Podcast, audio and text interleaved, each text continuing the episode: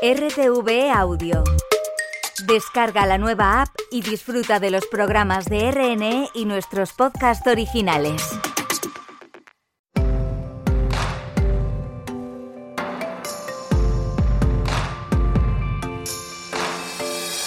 Olga Biza, buenas noches. ¿Qué tal? Buenas noches. Te veo risueña. Sí, me hace mucha ilusión verte. Pero si me ves cada semana. Estás morenito. ¿Sí? Sí. Será del sol. Pues era de eso, claro. del poco que hay. Porque hace un frío, ¿no? Sí. Sí, hace frío. Bueno, Bueno, está Perdón, risueña, ya está. No, perdónennos. Nos lo estamos diciendo todo con la mirada. Claro, pero esto es radio. Es- esto es radio, Esto es radio. Total, que hoy este espacio, Sí. Olga, tiene un punto de partida y se trata de un gol. Mira, imagínate cómo es ese gol, que Sí. incluso yo lo conozco. ¿En serio? Gol que pasó a la historia como la mano de Dios. 38 años, chico. 38 años. 38 años han pasado. Yo tenía 10. Y sigue siendo, yo no, y sigue siendo un símbolo del fútbol mundial. Sí. Sucedió durante el reinado de Diego Armando Maradona, un 22 de junio de 1986, en la Copa del Mundo que se celebró en, en México. El partido era Argentina-Inglaterra, nada menos. Así narró ese gol el mítico Víctor Hugo Morales en la televisión argentina. Vamos muchachos, la pelota viene para Batista, Batista para Enrique, Enrique cambia para el Vasco, allá vino para el Orticochea que lo tiene a Diego como número 10, a Giusti como número 9, a Burruchaga de 8 y a Valdano de 7, la pelota va para Maradona, Maradona puede tocar para Enrique, siempre Maradona es un drible, se va, se va entre tres, siempre Diego, genial, genial, genial, tocó para Valdano, entró Maradona, para el tres,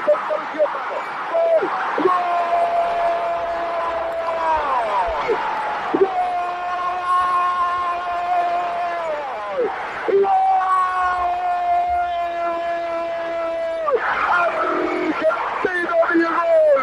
Diego Armando Maradona entró a buscar después de una jugada maravillosa. Un rechazo para atrás, saltó con la mano para mí, para convertir el gol, mandando la pelota por arriba de Peter Shilton. En línea no lo advirtió, el árbitro lo vigió, lo vio desesperadamente. Mientras los ingleses entregaban todo tipo de justificadas protestas para mí. El gol fue con la mano, lo grito con el alma, pero tengo que decirles lo que pienso. Solo espero que me digan desde Buenos Aires si están mirando el partido en televisión ahora mismo, por favor, si fue válido el gol de Maradona, aunque el árbitro lo vio. Argentina está ganando por 1 a 0 y que Dios me perdone lo que voy a decir. Contra Inglaterra hoy, aún así, con un gol con la mano, ¿qué quiere que le diga? Con la cabeza, Víctor Hugo, con la cabeza, no hay ninguna duda. Con la cabeza, Sí, señor, con la cabeza en el replay. De acuerdo, bien, entonces tendré que corregir la plana de todo lo dicho. Ahí está Brown marcando la puerta del área, la pelota afuera. Argentina ganando por 1 a 0. Gol de Diego Armando Maradona y me dice Ricardo Siosi desde Estudios Centrales que el gol fue de cabeza y no con la mano. Qué 38 maravilloso. años han pasado. Y saludamos ya un mes después a nuestro profe José Manuel López Nicolás. Buenas noches. Hola, buenas noches. Desde los estudios de Murcia. Exacto. ¿Qué te viene a la cabeza escuchando eso? Bueno, que el amigo Ricardo diciéndole que no, que fue con la Con la cabeza. cabeza, más zorro fue de Argentina que yo del Barça. Madre mía. Exacto. Escucha, eh, Dime. esta camiseta con la que Diego marcó ese gol, tú la tuviste muy cerquita hace pocos días. Sí, porque se han puesto de moda los, los museos futbolísticos. Y hay un, hay un museo, hay un museo en Madrid de cuatro plantas, que es un edificio de cuatro plantas al lado de la Puerta del Sol, donde hay una exposición tremenda de camisetas legendarias, donde yo al principio me creía esto no puede ser cierto, tienen que ser falsas, pero claro, no van a estar ahí las falsas las camisetas de un edificio en la Puerta del Sol. Y efectivamente, y están todas estas, y está Pero toda la me lo historia dices detrás. en serio, yo no tenía ni idea. Yo tampoco. Oh, yo tampoco ¿Dónde tenía. está ese museo? Pues eso está en, en la Puerta del Sol, la callecita ya que empiezas a subir como hacia el Congreso de los Diputados, no sé cómo se llama, desde la Puerta del Sol, pues ahí justo al empezar, desde la puerta en la esquina, ahí hay como un, un museo que parece una cosa pequeña y luego son cuatro plantas dedicadas a balones, banderines, camisetas de la historia del fútbol, pero las más auténticas, los goles más espectaculares, los mundiales más famosos, las Eurocopas y además está, los pisos son, imaginaos, el mundial, lo- este dedicado a los mundiales, este a la Champions, es, es maravilloso. Pero, bueno, de hecho, cuando saliste de ese museo, inmediatamente me dijiste, quiero hablar de camisetas. Sí. Porque la camiseta que llevaba el Pelusa aquel día, Sí. en ese gol que hizo historia, tiene su propia historia. Es, es un historión, este es un historión más chulo incluso que el gol, para mí. Vamos a ver. Y, el- y no es dudoso, no es interpretativo. No, no, ¿no? no es Ricardo el que está hablando de, de Buenos Aires. Mirad, el Bilardo, el entrenador argentino, Sí. le había pedido a la marca que proporcionaba la equipación que le era muy listo, ¿eh? que le diera camisetas muy ligeras. ¿Por qué? Porque hacía mucho calor en México y la altura y entonces eso luego lo notaba el organismo. Bien, entonces la marca comercial cumplió con el pedido y entonces le dio en la indumentaria titular de Argentina, la de rayas, la azul y blanca, la que todos conocemos, sí, sí. eran pues eran muy ligeras, lo que había pedido. ¿Qué ocurrió? Que de momento Bilardo se enteró que ante Inglaterra, ante este partido que, que hemos escuchado la transmisión, tenía que jugar con la segunda indumentaria, que era de color azul. Entonces vio que esas no eran de la misma calidad que la primera indumentaria y solicitó a la marca que rápidamente le hicieran camisetas, pues igual de livianas, de ligeras, de transpirables para ese partido. Y la marca le dijo que no, que no había tiempo. ¿Qué decidió Bilardo? Le pidió a los ayudantes, a su staff técnico, que salieran en México a buscar en supermercados donde fuera, en centros comerciales, camisetas azules, porque le tocaba jugar de azul, pero como las que, las que él quería. ¿Qué ocurrió? Pues que el staff técnico dijo, pero ¿estás hablando en serio? dice, sí, sí, ir a comprar las que sean, pero las quiero así, de color azul, porque nos obligan, pero así. Bueno, dieron vueltas por los mercados, por las tiendas de México, y al final encontraron una camiseta que no era la oficial, pero como a él le gustaba. Y entonces, esa misma noche, la noche antes del partido, un grupo de trabajadoras del Club de Fútbol del América de México, eh, porque estaba en la sede allí, estaba donde estaba hospedada la selección argentina, pues se dedicaron, claro, a coser el escudo de la selección argentina, los números, la marca, porque luego tenían que salir con eso al campo y lo estaban viendo millones de personas. Entonces, toda la noche preparando las camisetas, bordándolas, para que pudieran salir a jugar. ¿Sabéis esa camiseta con la que se marcó ese gol y que viene de esta historia? Camisetas que le gustaban a Bilardo, pero no eran las oficiales. ¿Por cuánto se subastó? Ay, Es la prenda deportiva por la que más se ha pagado. Estamos hablando de 9,3 millones de dólares Perdón. como estoy diciendo. Ah, El anterior récord lo, que, lo, lo tenía un, un jugador de béisbol, el más famoso, Babe Ruth. Se pagaron 5 millones de dólares. Por esta, 9,3 millones. Pero Ahora, ¿quién paga ese dinero? en una subasta, salió Ya, en una pero subasta. ¿quién, quién paga Pues eso? hay, hay coleccionistas que pagan. Ojo, hubo una polémica tremenda, porque resulta que el- esos goles fueron marcados en la segunda parte. Y en, en la primera parte. Eso. ¿Qué es, ¿Qué es lo que ocurrió? Que dicen que realmente se cambió de camiseta. Entonces, claro, no valía lo mismo la camiseta de la primera parte que de la segunda, con la que había marcado el gol, con la que no había marcado el gol. Claro. Y tuvo, tuvo por pruebas científicas que la casa de subastas demostrar que realmente Era esa la de la que- primera parte. Esa era la camiseta con la que se había marcado el gol. 9,3 millones de dólares pagaron por esa camiseta que la habían encontrado en un supermercado de México y le habían cosido por la noche el número y el, y el escudo. Pues lo hicieron muy bien porque yo he revisado las imágenes y parecía una camiseta de Totalmente. reglamentaria perfecta. Pero Claro. dime una cosa, entonces la camiseta que está en ese museo de Madrid ¿Es esa? es Sí, son esas. Sí, ¿De sí, los nueve millones? ¿Es una cesión? No, es, es, estaba la... Claro, son que el, el, el dueño, el dueño de todo esto, porque luego estuve investigando, pues tiene cesiones, algunos, ojo, al principio empezó con poco y ahora, claro, el ju- hay jugadores que dicen, es que si yo no estoy ahí, no soy nadie. Ah. Entonces ceden y regalan camisetas. Y estamos hablando Ruth Gullit, Van Basten, quien quieras, eh, Romario, Messi, están las camisetas de todos. Estamos hablando de The Legends, Legends, The Ese. Home of Football. Así se llama el museo, ¿eh? Exacto. Bueno, De todas maneras, no me la- extraña que pagaran 9 millones. en la Puerta tú- del Sol número Tú dos. vas a comprar una camiseta reglamentaria y te pegan un palo en ahí, Claro, casi, exactamente. sin gol, sin Es salir de la verdad, sin bolsa de gol y sin nada. Y, al sin lado- historia, y sin esquina- leyenda. Y en la esquina hay un puesto que por 8 euros dice, oye, pues mira, ¿qué quieres que te diga? Escucha, Entonces no las ves tan caras, ¿no? Exacto. Pero tenía sentido y tenía razón Bilardo en eso, porque el, el- el material, que yo no sé qué materiales habría entonces, Sí. ¿no? Pero hay ciencia Claro, en, muchísimo. en- en la equipación de, de los jugadores, de Muchísimo. todos los deportes. Bueno, más ahora que antes, ¿no? Antes yo, yo siempre pensé que iban con algodón. Y ya Mira, está. hay, hay, yo siempre digo 3 más 1. 3 más 1 materiales que han revolucionado en la ingeniería textil deportiva. El primero es cuando apareció el poliéster. El poliéster las hace más transpirables y no retiene tanto el sudor como ocurría antiguamente con la ropa de algodón. Un ejemplo, el algodón llega a retener el 7% de su peso en agua. El poliéster absorbe solamente cerca del 0,4%. Esto favorece no solo la comodidad de los futbolistas, sino el rendimiento deportivo. Son camisetas más ligeras que no ¿eh? pesan, las hace el poliéster más resistentes, más duraderas, se pueden combinar con otros materiales y además el poliéster absorbe mejor las tintas que el algodón. Por eso se ven camisetas de tantos colores que antes no se veía en los campos de fútbol. La segunda molécula es el elastano. Es lo que Sí. se conoce como la licra, como el spandex.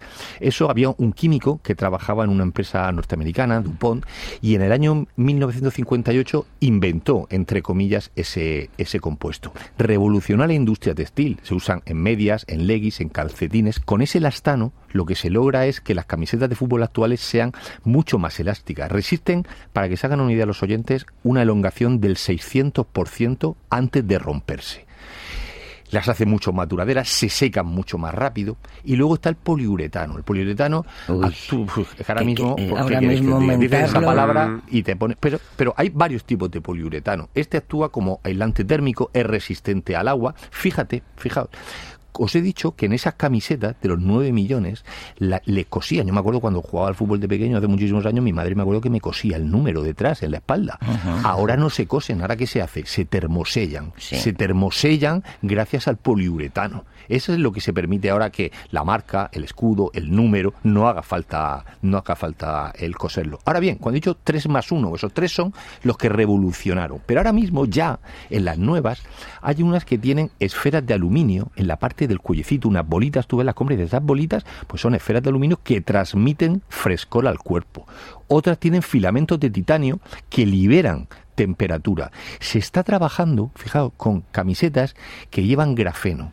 ¿Qué va buscando esa camiseta? Que El grafeno, el, perdóname, el grafeno es lo que está en el tartán de las pistas de atletismo. Eh, exactamente, ¿no? exactamente. Mm. Pues bien, se adhiere a las, a las camisetas y entonces es, son lo que se llaman las camisetas inteligentes, que según la temperatura que haga en el ambiente, hacen que transpire más, transpire menos, que absorba más calor, que absorba menos, bajo, pues como los envases, esto por ejemplo que hay de cerveza, que tú ves fuera un sensor que dice que ya está fría, ya está suficientemente fría, pues se utiliza lo mismo y entonces según la temperatura que haga, se va regulando. Con todo eso es la justificación, entre comillas, de que valgan las camisetas lo que está valiendo ahora. Esos materiales son los que han revolucionado las prendas textiles en el deporte, que tú dices tú, bueno, ¿y qué más da que tenga un 7%, un 8%? Es que ese 1% es lo que diferencia luego el que queda primero que el que queda segundo.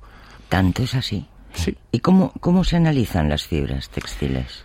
Vamos a ver, cuando, cuando wow, estas camisetas, os estoy diciendo que algunas tienen décadas, incluso siglos, las que se ponen. Cuando estuve en Argentina, fui también al del River, al, al Museo de River, al Museo de Boca, y tienen camisetas de hace muchísimo tiempo. Claro, cuando llegan las camisetas o los balones de otras épocas, lo primero que hacen especialistas en conservación es analizarlas individualmente, ya que dependiendo de la antigüedad, del estado de conservación, del tipo de contaminante, pues luego hay que darle un tratamiento u otro. Hay cuatro tipos de tratamiento para analizarlas. Los tres primeros ahora mismo se están desechando para las camisetas. Ahora os explicaré por qué. El primero es lo que se llama un método de identificación por solubilidad. Tú le echas un reactivo químico y hay reactivos químicos que según sea el tejido de la camiseta, se disuelven antes o se disuelven después. Entonces tú puedes saber, ah, esta camiseta, la fibra es de esto porque ha tardado X segundos en solubilizarse, si no, no se disolvería. El segundo es por colorimetría, otros reactivos que tú le añades y según el color que desprenda al reaccionar, pues ya sabes la composición de esa camiseta.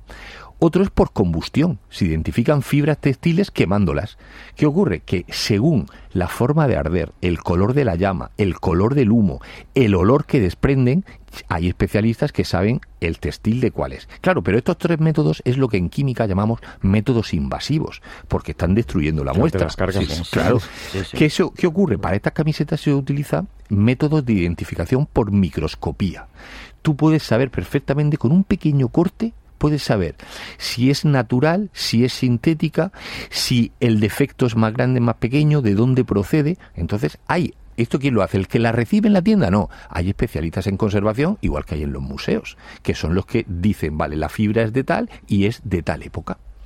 Y una vez las analizan, ¿cómo se limpian? Claro, tú, tú ya las tienes analizadas, sabes de dónde procede y ojo, la limpieza no es nada fácil porque son muy susceptibles a romperse, al deterioro si son muy antiguas.